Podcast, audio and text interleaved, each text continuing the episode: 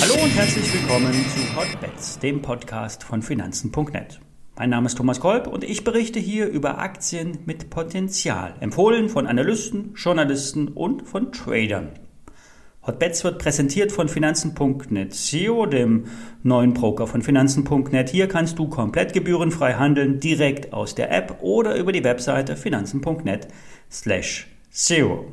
Vorab der obligatorische Risikohinweis. Alle nachfolgenden Informationen stellen keine Aufforderung zum Kauf oder Verkauf der betreffenden Werte dar und bei den besprochenen Wertpapieren handelt es sich um sehr volatile Anlagemöglichkeiten mit hohem Risiko. Dies ist keine Anlageberatung, ihr handelt wie immer auf eigenes Risiko.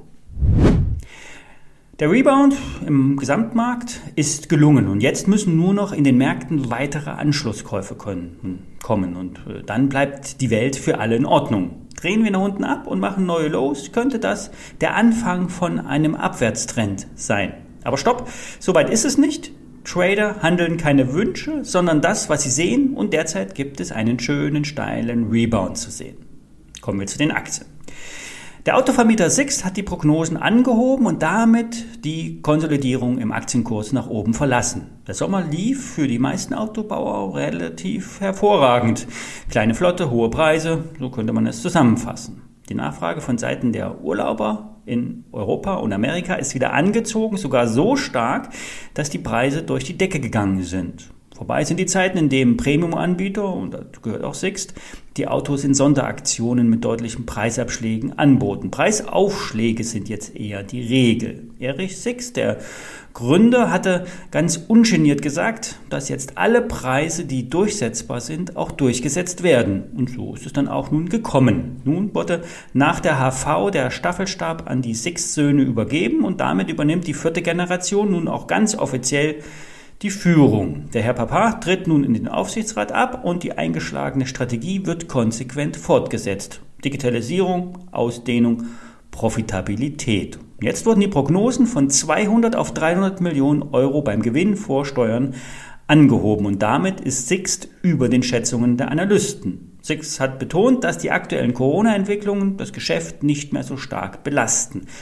Durch die Lieferprobleme bei den Neuwagen, durch die gedrosselte Produktion, Thema Chipmangel, sind die Preise für die Gebrauchtwagen stabil hoch. Und das ist gut für Sixt, denn dann lassen sich ja die Leasingrückkäufer so besser äh, verkaufen. Und zur Not kann man die Mietwagenflotte etwas länger laufen lassen und das später dann rollierend auf neue Fahrzeuge umgestellt werden.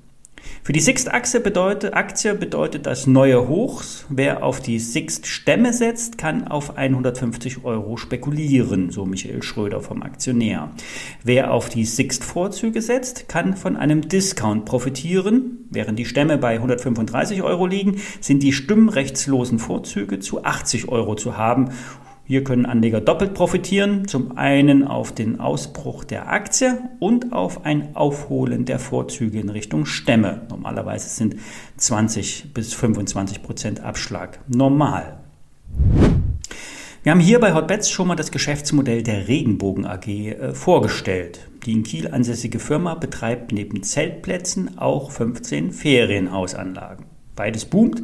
Die Nachfrage im Bereich Camping und Caravan ist extrem hoch. Wir hatten das Thema schon mal bei der Aktie des Caravan-Anbieters Knaus Tabbert besprochen. Auch die Nachfrage nach Ferienhäusern ist ungebrochen und die Buchungslage für 2022 kann man schon aus Sicht der Kunden als angespannt ansehen. Die Regenbogen AG konnte im vorgelegten Halbjahr nur minimal wachsen. Allerdings äh, ja, sind die Bremsspuren aus der Corona-Zeit im Frühjahr deutlicher beim Verlust zu sehen. Doch der Blick geht nach vorn. Während, die, äh, während im letzten Frühjahr noch alles zu war, kann ab sofort von einer guten Auslastung ausgegangen werden. Vor allen Dingen für 2022. Alles ohne großflächige Corona-Maßnahmen. Meine, die neuen Standorte werden äh, auch zusätzlich einen Erlösschub im nächsten Jahr bringen. Die Kosten wurden allgemein reduziert, auch wenn normale Reparaturen und Modernisierungen immer wieder ins Kontor äh, einschlagen. Die Ansprüche der Feriengäste sind gewachsen, aber damit auch die Mieten. Die Regenbogen AG ist an der Börse mit knapp 30 Millionen Euro bewertet, ein absoluter Microcap. Wer Camping mag, an den Trend glaubt und ein paar Aktien kaufen will, kann nicht so viel falsch machen, allerdings nur als Depotbeimischung. Die Aktie ist von 17 Euro auf nun 12, 13 Euro gefallen und ist ein Blick wert.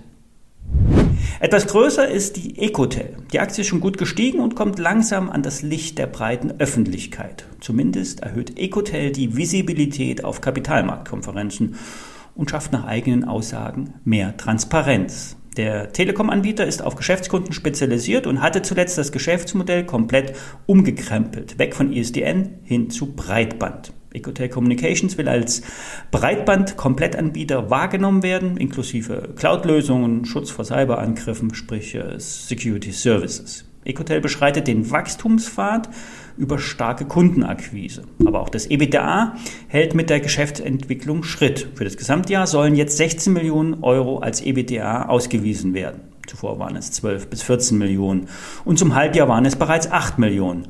Euro. Sprich, die Zahlen sind durchaus realistisch und ein planbares, lineares Wachstum.